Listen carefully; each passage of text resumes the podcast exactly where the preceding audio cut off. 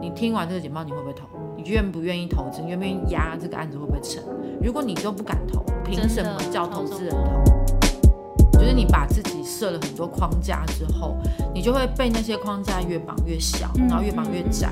然后我相信现在一定很多人就说啊，你不懂啦，我老板就是怎么样啦，很多好规则又怎么样怎么样。可是我要说的是，如果把这些元素全部都拆开来，就是对人的沟通，还有就是怎么样让事情前进，嗯，其实就是这两件事。我是 Grace，欢迎收听。最近工作还好吗？最近工作还好吗？是我们很常和朋友聊天的开场白。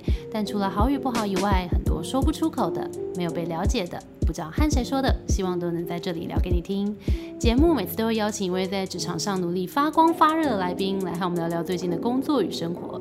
今天我们的特别来宾就是小磊。Hello，Hello，好久不见。对，好久不见。小磊其实很常来上我们的节目来聊广告啊、公关啊、提案啊。先简短的讲一下你的经历好了。以前是公关公司，对，到广告公司，对，然后现在在我一直以来就是在传播业啦。对，然后之前在红色大门里面，就在奥美里面，从公关开始做，嗯。然后做到集团里面的策略，嗯。然后策略做了十二年之后，然后就是现在跳到一个呃投资公司，嗯。那主要是做不动产的投资，嗯嗯，然后很多人就问说，不动产投资需要一行销吗？广告人干嘛？对，需要行销，是因为我们是做商用不动产，那商用不动产里面有很大一块就是饭店，嗯那饭店刚好跟我之前服务的客户什么的是有相关联的，所以就跳出来做跟饭店相关的一些东西。嗯嗯嗯，对，所以听起来很多精力都在做沟通，然后跟提案。嗯那我们今天其实这一集想好好来聊，就是我们这边也蛮多听众对于提案这件事情永远都是卡关，嗯就要感觉脑袋有很多的想法，可是不知道为什么对方都不买单，就不管是嗯主管啊还是客户。然后小磊呢，就是我见过他最会说，我跟你讲，等一下我们来听听他这个说服的逻辑到底是什么，就很恐怖啊，很恐怖，就是他讲什么你就是他叫你往东你就不会往西，这到底是为什么呢？我们等一下好好来聊聊我想我可能是个女巫吧好恐怖，原来是我背后在施法的部分。好啊，那我们就来聊聊说服别人这件事情好了。嗯就你很多人觉得提案就是要说服对方，那你觉得提案是什么？我觉得工作上跟生活上又会有点不太一样。嗯，那我觉得在在工作上，如果你把这件事情变成只是一个提案的时候，你就会一直想对你自己最有利。的的方式，那我觉得我做到我在以前在广告公司做到后期的时候，其实不太会觉得是去提案，嗯，而是比较像是把自己变成客户内部的人，去告诉他说，啊如果这个东西我们要做，那我们可以怎么做？我们可以怎么样做成我们得更好？对，嗯就是因为当你在，我觉得在提案的时候，你会把身份拉出一个高低，然后你会把关系拉出一个距离。所以当你把这些东西都弄出来的时候，其实你某种程度也把对方放在一个他一定可以批评你的位置。哦，你自己创造出这个对，那就是你自己批评的，对，嗯。所以我觉得我通常都不会觉得这是一个提案，我都会觉得我今天来跟你分享我们对于这整件事情的看法会是什么，然后我们可以一起怎么做，嗯嗯所以就是我不知道你们看到蔡康永那句话，如果你都把你变成我们，你就会发现很多事情沟通上面没有那么困难。嗯，对因为当你对方拉到自己对这一阵线。当你你你你的时候，他就会说我我我怎么样，啊，但我们的话就是我们对了。对，那他就他就不会，他就不会，他可能会有很多疑惑，嗯可是他就不会觉得我一定要针对着你，嗯，因为你就是那个那个敌方或那个对方。嗯，我觉得那是第一个，我觉得是很多年以后得到了一个感受。这超重要。那当然也是在生活上也有，但你说当然会不会有卡关，也是有啊。我对我爸妈可能就是没什么辙，就是我就也不用提案，就是好吧，你们要干嘛就干嘛。所以我觉得人都还是会有弱点啊，只是看你怎么找到他最在意，跟他可能会最想要知道的事情。嗯，那你在变得这么如此的平顺的可以做好提案这件事情之前，有没有一些什么挫折的经验？其实到现在，我的挫折每一次的挫折其实都还是蛮大的。我碰到的老板就是都很聪明，都绝顶聪明，然后都反应非常快。所以我每次要进去跟他们提案的时候，或者我有个想法的时候，其实都是要先过了他那一关，我基本上站出去不太会有太大的问题。哦那其实也算蛮幸运对，所以其实蛮幸运的是，说我等于在家里就有一个门神嗯帮我看顾好所有的东西，所以相对来说，我觉得我真的去跟客户提案上面没有太大的问题。嗯那以前小时候很常碰到公家机关的提案，嗯那些评审委员。也不是真的评审委员，嗯他们就是领车马费，所以他们就每一个人来一定要讲一些话，然后要讲那些话，你就会觉得很烦。他就会说：“啊，我久仰你们公司大名，原来只是这样啊。”这个帽子真的是有一点对重、，但啊。但但我觉得小时候很在意这件事情。小时候每次提案、提案完，然后或者是笔稿没拿到，提案失败，就是东西没过，我大概都会有半天不能上班。嗯，我就觉得情绪低落，我就是天啊，我需要，我需要，我可能不适合这个。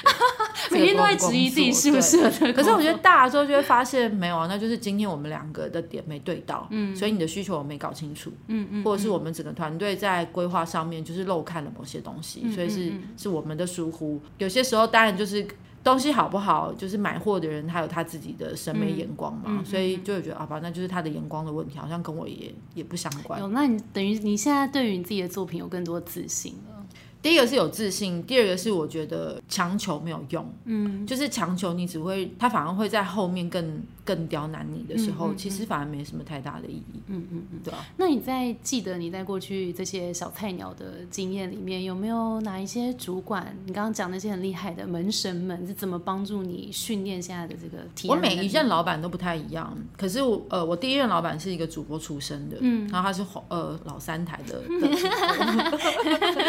所以他很厉害，嗯。他就是那种点对的很好。举例来说，我们以前去提案就只有十五分钟，公家机关提案就是十五分钟，嗯。对，然后带五分钟 Q&A 啦，所以你大概有十分钟可以讲，嗯然后他就是可以算得非常好，每一页 PowerPoint 要讲几秒，然后要做什么，或是这个时候对，然后当然第一个他主播出身，第二个他转做节目，所以他对于节目的点，什么时候 Q 点是什么，他可能这个几个字念出来是对。几秒，他非常他非常的清楚，所以嗯他一定就是十分钟的简报，大概需要几页，要需要讲什么，什么时候底下的人应该会笑，他都算的 都算的非常好。然后我然后我在策略部的老板，他是不是一个非常认真的人？嗯。所以他在那边，他在他那边学到就是认真这件事。然后我现在这个老板，算是就是投资界的奇才。嗯。他以他这么会讲话，就舌灿莲花，然后这么会讲话，可是他每次我们在跟他过档案，或他每一次要出去提案的时候，他用功的程度跟他在想他应该怎么讲，他大概花的时间是所有人的不知道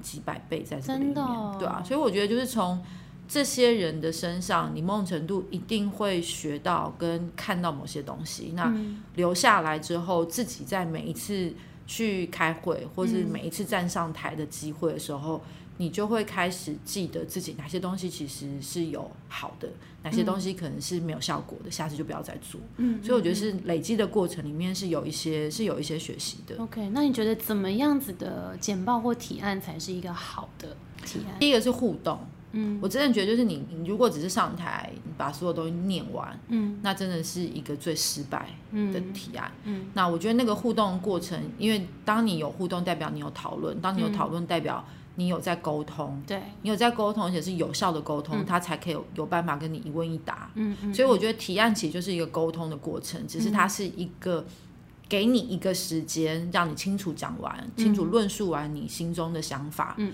然后我们再来 Q&A。嗯可是我不觉得 Q&A 只能放在最后，嗯我都觉得你应该在那个过程里面，你要创造很多桥梁。嗯让他可以进来。这边有一件很重要的事情，很多人就说不行，他打断我，就会忘记。很多人都会说不行不行，你先让我讲完，不然我会忘记。嗯嗯嗯那我觉得那就是你清不清楚你自己在在讲什什么。？嗯对，因为很多时候我最记得最记得我忘记是应该大陆某一个客人吧，我们明明就讲好提案有半个半个小时，先给、嗯让我们讲，然后 Q A 半个小时，然后一进去董事长就说：“哦，我今天只有十五分钟，你们现在就十分钟讲完哈。”嗯你知道就啊啊啊啊！对所以那这个时，候，这个时候脑袋就是你要开始转哪些是重点。最重要的对你前面那些铺陈就算了吧，就不用再讲。有些时候就觉得我要先按摩客户直接放到那个预算那一页，之类的，也没有不行。就跟你说，你本来给我三百万，可是我嗯现在两百五十万就可以帮你做到，为什么？我回去告诉你为什么。嗯，所以没有放预算不行，对，对啊。可是我觉得很多人就觉得不行，而且很多人会不太敢放预算，预算那些就出来一秒就立刻把它按掉。为什么？就很怕，就是开始讨论钱，就觉得讲钱伤感情，就没有啊，对啊，所以我觉得那个就是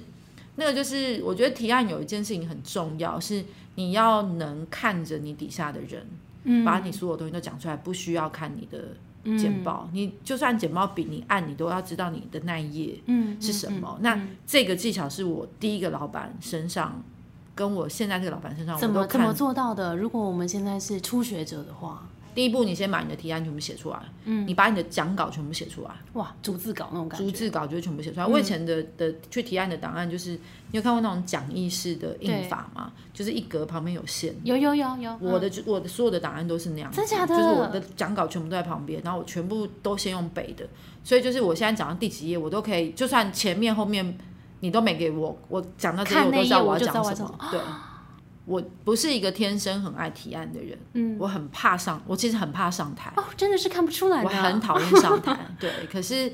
可是我就是被训练要上台，我要让我自己不害怕跟不紧张。唯一的方法，第一个就我跟你讲，我就是气势很重要。所以我每一次出去提案，或者我每次出去要开会，我穿衣服的方式跟我讲话的方式，一定跟我平常都不一样。先琢磨一下外表对，完全不一样。就是你衣服先起来之后，你的气场就不一样。然后再来就是所有的内容，我就是一定会背的滚瓜烂熟，不会是简报上面的字哦。我通常讲的都是那一个，可能是一片一张图片或一一段话。嗯，我通常在讲为什么我会放这张图片，嗯那这张图片带来的意涵会是什么。嗯嗯那真的让我蛮确定这件事情，是我看了一本书，叫《导演的功课》。嗯，就那本书我看完之后，我就蛮确定这件事情是很有效的，嗯因，为就是当？每一个简报你如果都不要放太多文字，嗯，然后都只是，嗯都是分镜表的话。然后到底里面出现的大概三个人的台词或者什么，你一个人就要分饰三角，嗯，把那个台词全部记起来，所以你刚刚有提到你炒菜鸟的时候，第一件事就是你会把稿子全部写出来，全部写出来背的滚瓜烂熟。嗯，然后我就会找我同事练习啊，哦，第二步就找同事练习。对啊，我就是会跟我同事说，你听得懂我讲什么吗？那那时候你是电脑开在旁边，然后一页一页这样子，然后放给他。因为我讲话非常快，OK，我觉得我是因为我那个时候讲话很快，一直到我现在变这样。那时候讲话为什么很快？是因为很紧张，啊，所以你就会想要快点讲完，快点下台。懂。对，你知道，就是上去大概我好，我今天只要站到五分钟，五分钟我现在就赶快走，就就会这样。可是你又希望下面的人听得懂，对，所以我就让我讲话速度非常快，咬字还是清楚的。嗯其实你慢慢下来之后。你反而就会更清楚你自己应该要讲什么，嗯然后会给你自己一些余韵去想我下一页要讲什么。嗯嗯嗯，OK。那还有第三步吗？我一定会提早到。嗯第一个是让我自己在那个环境里面先准备好，嗯然后甚至是像以前如果是早上十点的提案，我大概六七点就会到公司，因为那个时候的公司是最安静的，啊，你想要所以你可以对，所以你就是我觉得就是喝杯咖啡，然后就是走一走。然后沉淀一下心情，然后我会，我通常都是站着提案，我不会用坐的，所以我就会开始在办公室里面走动，嗯。然后开始去顺我自己的简报，嗯让我自己完全会融在那边。那当你大声对着自己讲话，你会听到很多细节，嗯甚至你会听到一些不必要的东西，对你就可以剪掉。嗯，所以这是嗯我一定会去做的准备。even 到现在，我都还是这样，哦，到现在都还是哦嗯，。到现在都还是这样。哦，所以你现在这个流程其实还是没有变，没有变你还是会练习。我不相信有人天生上台就可以讲完，嗯嗯，对啊，他嗯一定要经过用心的练习。好像是，因为我我也是越来越多外面演讲，然后我也是每一页都会，我现在也是要计时练习，就是他，因为有时候譬如说他是五分钟的，还是半小时的，还是一小时，还是一个半小时，还是三小时，就是都都不一样的做法。对啊，所以我觉得那个那个就是到一本到现在，或者是我在讲课的内容，我可能就是已经讲了很多很多次了。嗯可是我每一次要讲之前，大概前一个礼拜吧，我就会把它拿出来再看一次。一本到现在，我都还是还是一样。嗯，对啊嗯嗯，那你有没有遇过，就是觉得自己就 idea 这个提案实在太好了，然后就客户觉得这是什么东西，然后 challenge 你的时候，当然有啊，很长是这样哦，是啊。吗？那小时候就是会硬硬跟客人吵，变，对，就是变到双方就是不欢而散。真的，天哪，你小时候这么呛，对啊，你就会觉得我东西那么好，你是你不懂啊。那你那时候主管会怎样？你主管会跟你去吗？会啊，我主管，我觉得挺你我真的蛮幸运的，我的主管基本上都蛮听我的。哦，对啊，我觉得我的一生就是我工作运就是碰到蛮多贵人的，贵人老板老板都不错。可是也也是有碰过那种在说服的过程里面，就是真的不管怎么讲，就是都没有用。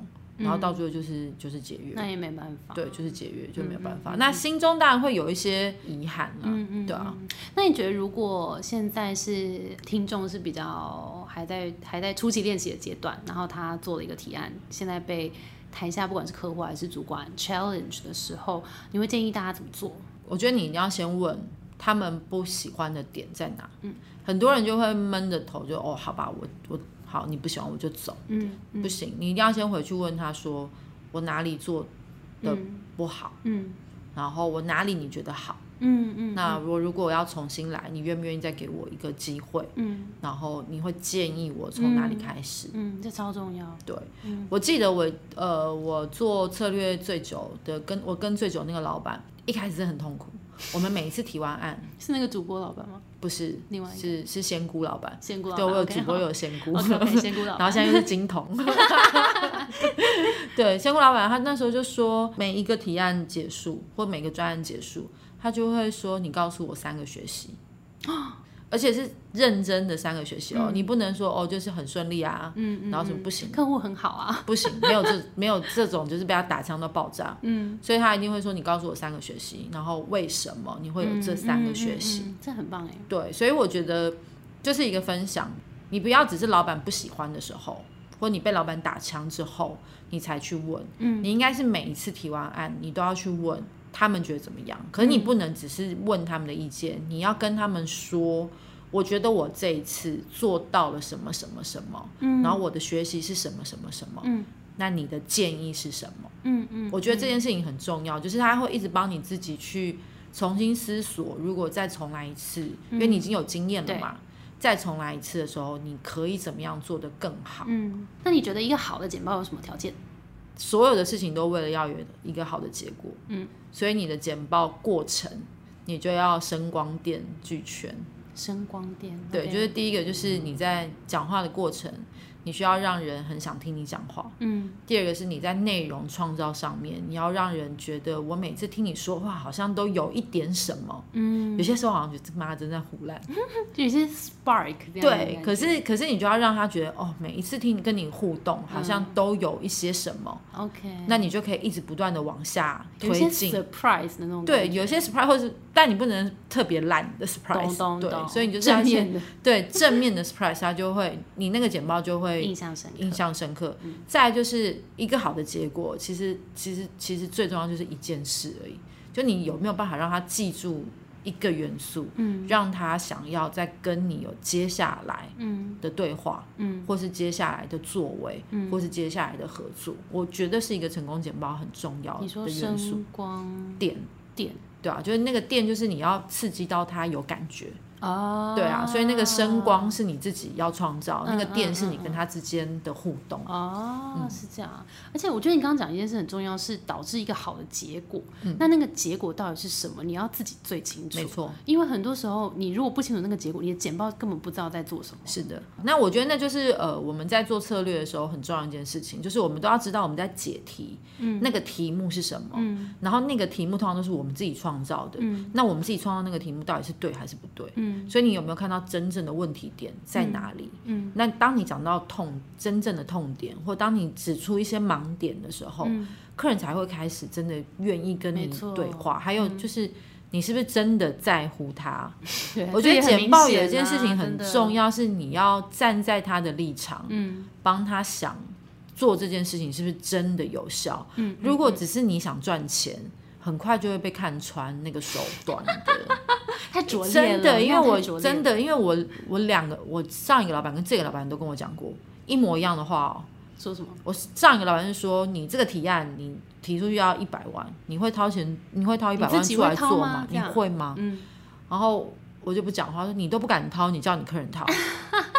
哇，也是很直白的。对，然后我这个老板也是上一次我们不知道在开什么会的时候，我在在谈一个投资案，然后我们也是就是写了做了一个简报。他说：“你听完这个简报，你会不会投？你愿不愿意投资？你愿不愿意压这个案子会不会成？如果你都不敢投，那你凭什么叫投资人投？嗯嗯，对啊。所以我觉得就是就是站在这个角度的时候，你某种程度，所以就像我们刚刚在聊天的时候是。就是那个简报不是你跟我了，嗯就是我们。嗯，因为如果只是你我的话，就代表我想要从你那里得到一些对我有利的东西。嗯嗯嗯嗯我们在不同的对，可是如果是我们，就是我们一起往一个对我们都好的方向，不是嗯不是你付出钱，然后我提供 idea 给你而已。嗯嗯嗯，这真的非常重要。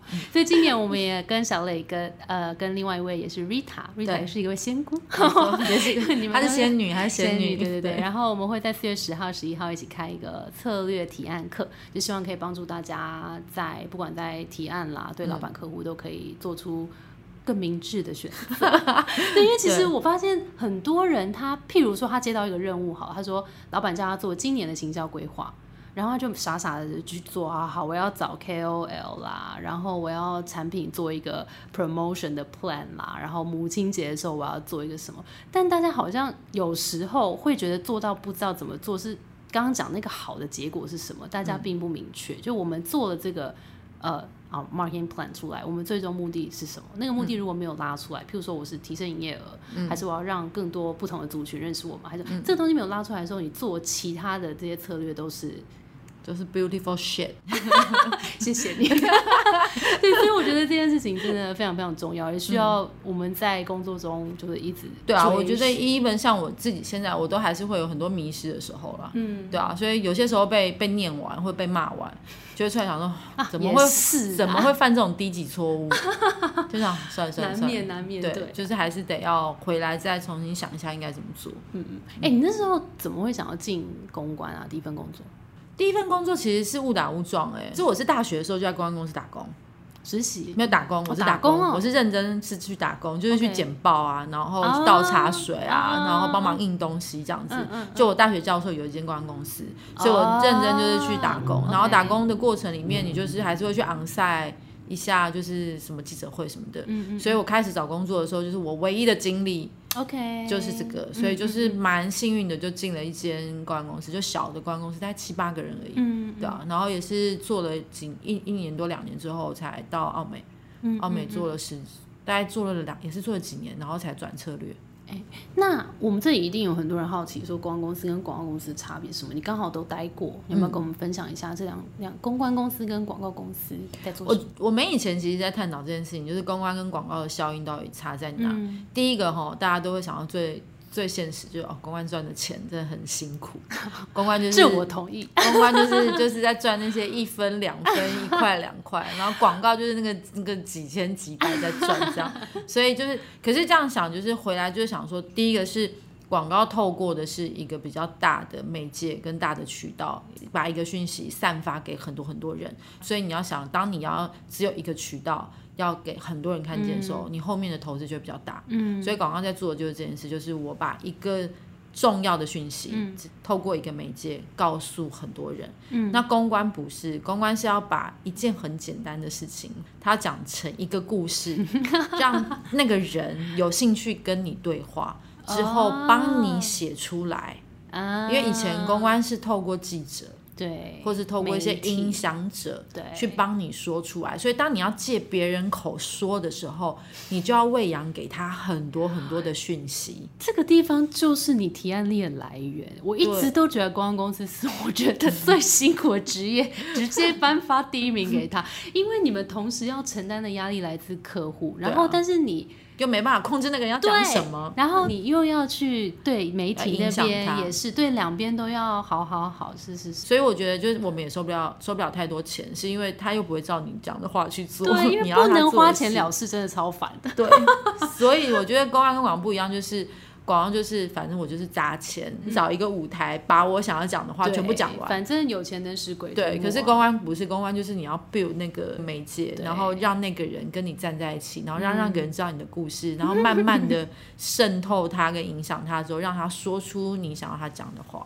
很多人就会说做公关的讲话没重点，因为他、就是、同意吗？我同意啊，我小时候也是这样。我老板，我第一我一开始进去策略的时候，我老板说你现在要做的事情就是把你的废话剪掉。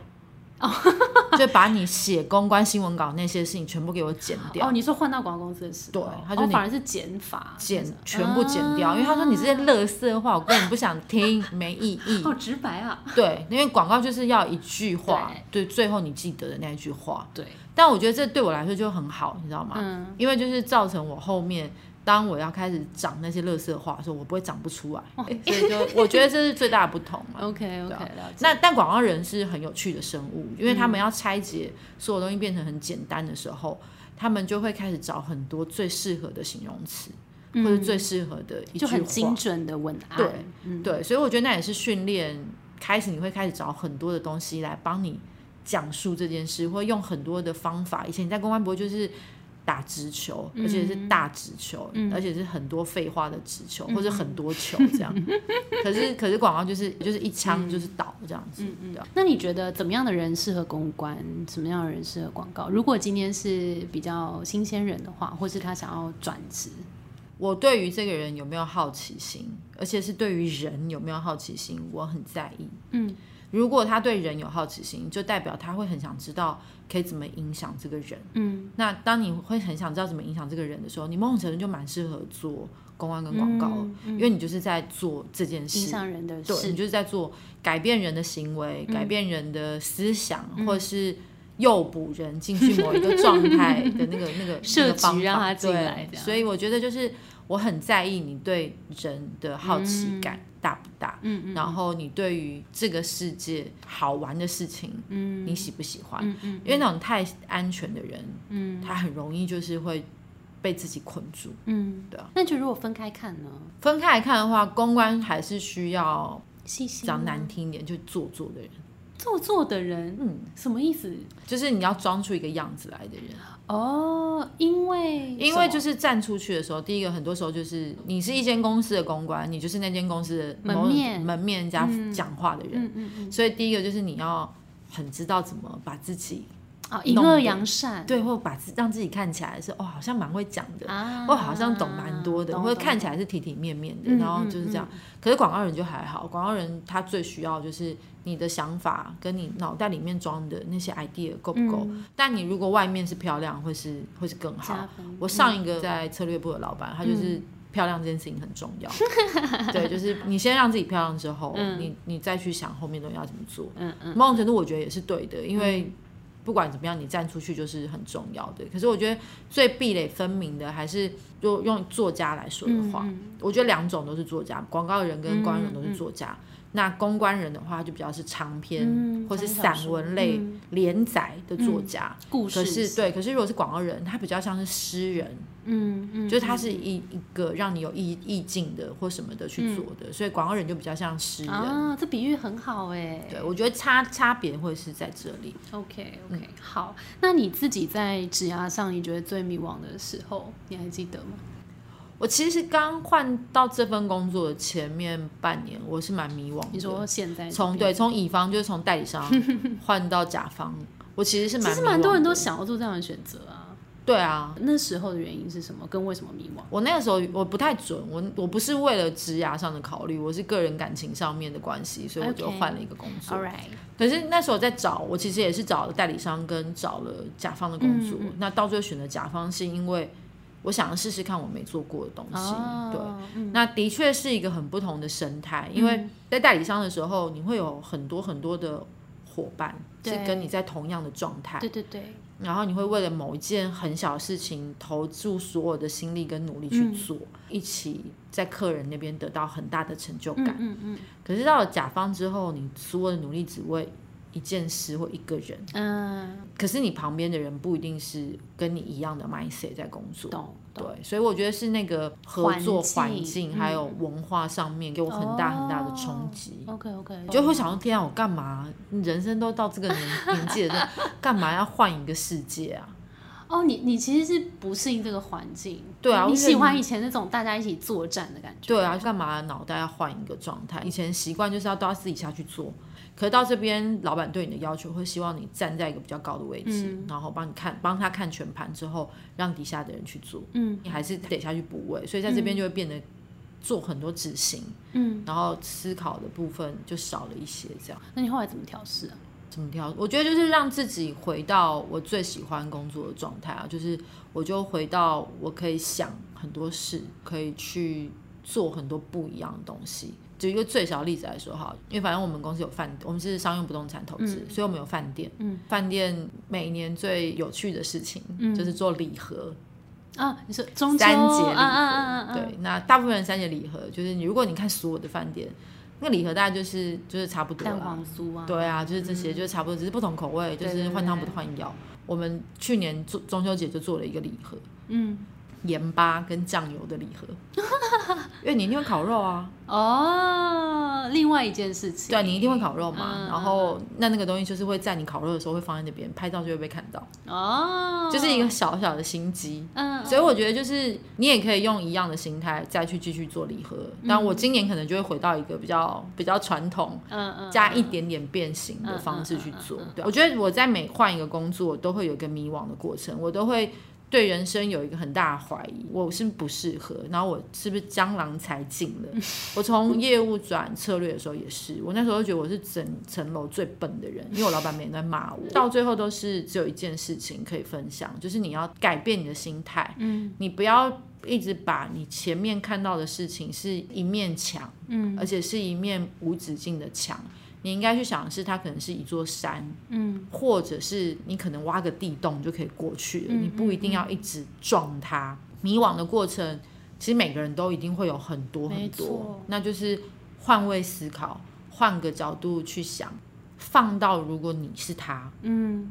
你会想要你怎么做？嗯嗯，对啊，我觉得就是就就会不太一样。嗯，我觉得超棒的，因为这我们这边其实也收到蛮多读者会有一些问题是在现在的工作里面找不到动力，或是有一点疲乏，或是迷惘这种状态。你刚刚那个例子我觉得很好，就是你把你自己喜欢的元素放到你的工作里面，因为其实没有人告诉你工作一定要这样做。对啊，我觉得那个规范都是自己设出来，就是你把自己设了很多框架之后，你就会被那些框架越绑越小，嗯然后越绑越窄。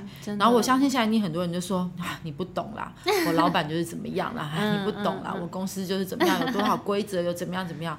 可是我要说的是，其实都是这样，嗯没有一份工作不一样。你如果把这些什么元素全部都拆开来，其实就是对人的沟通，嗯还有就是怎么样让事情前进。嗯，其实就是这两件事，嗯你怎么样换一个方式思考，或是你怎么样让你自己开心一点。我很重要。我举一个很很烂，可是就是生活上面很好笑的事哈，跟我老公在讨论一些事情，然后就是一直讨论都没有结果，他每天都烦我，烦得我其实有点烦。然后我就有一天忽然他在又要跟我讲这件事情，我就跟他说，还是我们来养一只草泥马好了。什么东西呀、对，他就说啥什么？对啊，什么？我就说，反正就是爸爸妈妈家里有一个院子，然后院子养两三只狗，也蛮大的、啊，爸我们就来养草泥马好。然后呢，然后他他就会被你，他就被你引开了。对，我没有办法接受。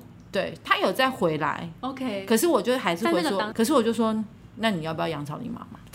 烦的，我想不是，可是你知道吗？这就是当如果另外一个人给你的要求一直都不是你有办法给的，那你就给他一个他也没办法给你的要求啊。你一定会说你不可能对你老板这样，嗯。可是那你一定会找到一个东西是你老板需要你帮他做，嗯。而且一定非你不可的。嗯。如果你找不到这个东西，嗯。代表你没有找到你在这个工作上面真正的价值感在哪里。嗯嗯嗯那你可能需要想一想你的价值感在哪，嗯或是你要先去创造你那个不可或缺的元素，嗯嗯你要自己去创造，不会有人给你的，嗯因为没有人有义务要给你你的角色嗯。必须是什么。其实定位跟找到自己优势真的嗯很重要，都要靠自己。对，我们也是因为发现这件事情，所以我们三月二十三其实要开一个线上课程，就是协助大家找到自己的优势。那讲到这个东西，你自己怎么定位自己的优势，跟你什么时候找到它的？我觉得我的第一个优势是强势，那个强势是我想要我自己看起来是一个会被信任的人。嗯嗯，对，那个强势不是让你会害怕或讨厌，是会被信任的人。第二个是我是一个反应很快的人，嗯不是油嘴滑舌的快。我事实上是一个杂食类的接收讯息的人，嗯所以那种佛经我也看啊，然后圣经我也看。啊，，OK OK，然后天下大事我也看啊，嗯可是浪漫的散文跟诗我也看。嗯。所以我这些东西就是会养成我某种程度的养分，是嗯。我不管要跟你谈什么，都我都可以谈到。那也因为这样子，因为它所有东西是杂食类的，所以它触类旁通的状态是很快的。我可能你现在在跟我讲这个，我可以马上跳到一个别的东西，嗯，它可能是相关联的，我可以连接回来跟你说，或许我们可以做这个。你要不要试试看？嗯嗯。所以我的反应快是来自于我后面我有很多吸收大量的资对，那我觉得第三个我自己觉得我有一个很大的优点是，我是一个很容易被信任的人。嗯，为什么？第一个是我觉得是，我觉得公关出身的吧，我很看得清楚每个人的偏好，嗯，或每个人的喜好什么，那我都会记得。举例来说，我就会记得我老板喜欢什么，不喜欢什么。嗯，所以他出门开会的时候，他需要什么，不需要什么，我通通都会知道。心情好重。对，同类是我对我底下的人也是这样。嗯，我会知道他害怕什么。嗯，我会知道他可能现在需要什么样的协助，我会需要他什么时候可能需要推一把。嗯，所以我会让观察力很敏锐，所以我会做到我应该要做的所有的角色，就可以让我跟我的团队之间是有一个比较好的 dynamic。嗯嗯嗯，所以这些东西都是你慢慢有的是本来就知道，然后是慢慢找到的，嗯，是吗？你是你们家第几个小孩？老大啊，我是老二啊。所以呢，我是第二个，然后我上面是一个姐姐，下面是一个弟弟，嗯。所以我姐姐又是我们家全家族的长女，所以她本来就是很多关注，对啊，然后我下面又是个弟弟，所以只有我是男生，对啊，所以我就是从小就要争取，是不是？对啊，我就是需要被看见，争取 attention，看我看我，就是需要被看见。如果譬如说今天有一个人来问你说怎么办，我找不到自己的优势，你会有什么样的建议让他自己去发掘吗？我觉得你不应该先问你自己。你应该先去问你旁边的人。嗯，我不知道你还记不记得前几年有一个广告案例是多分的。嗯嗯，就是你画自己跟别人画你是完全不一样的。嗯，所以我觉得很多时候人对自己会有过大的膨胀，嗯，或是过分的不安全跟不信任。可是你需要先了解别人怎么看你。嗯，那你可以从里面去想一想，哎，我为什么会让他有这个感觉？嗯，然后是不是我？第一个，有一些很多人就会说我很凶，嗯，我就会说对啊，那就是因为我很强势啊。但是我把它变成我的优势啊。对啊，那我既然很凶，跟我很强势是不可逆的，那我就好好用它。不是我要加什么元素可以柔软这个状态，所以那我的观察力的那个敏锐，就是我就要变成一个很贴心的人。我虽然很强势，嗯，可是我很贴心。所以你要先试着去用正面的方式去看别人对你的观感，因为我觉得优势有些时候不是天生的，优势其实都是你自己帮你自己创造出来的。最后，我们请小磊来给我们职场工作者一些建议吧。我觉得你应该把工作变成一个，第一个是。有一个人愿意给你钱去做一些你平常不想做的事，如果你做得好，他还会给你奖励，跟他会帮你鼓掌；如果你做的不好，你还有老板可以一起靠摇或一起骂。所以我觉得职场上面就是会有很多不开心的事，或是很多你觉得规则很多的事情。那换一个角度想，是透过像这样的东西，第一个是你可以了解你自己能力跟天赋在哪里。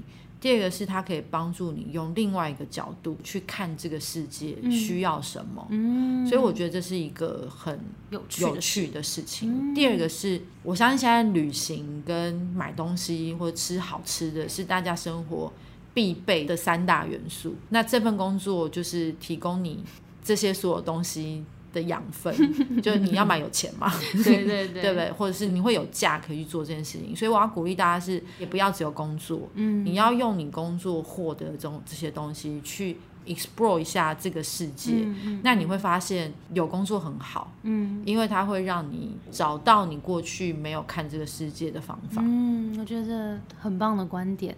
好，我也今天谢谢小磊的分享，我们学到非常的多，谢谢谢谢，感恩。要记得来上课哦。哦，对啊，小磊上课真的很精彩。好啦，那我们今天节目就到这边。如果想要跟小磊见面，就记得四月十号、十一号来报名课程喽。谢谢，拜拜。我们的节目是最近工作还好吗？希望。可以陪你一起把每天过得更好。谢谢你的收听，我是 Between Ghost 的 Grace。我们相信职场不是一个人的战斗，一群人一起前进，绝对比一个人走得更踏实安心。我们会陪着你一起把职涯走得更漂亮。如果你也喜欢我们的话，欢迎订阅我们的 Apple Podcast，分享给你身边的朋友或留言给我们。也可以到节目资讯栏追踪我们的 IG 和社团。那我们就下周见了，拜拜。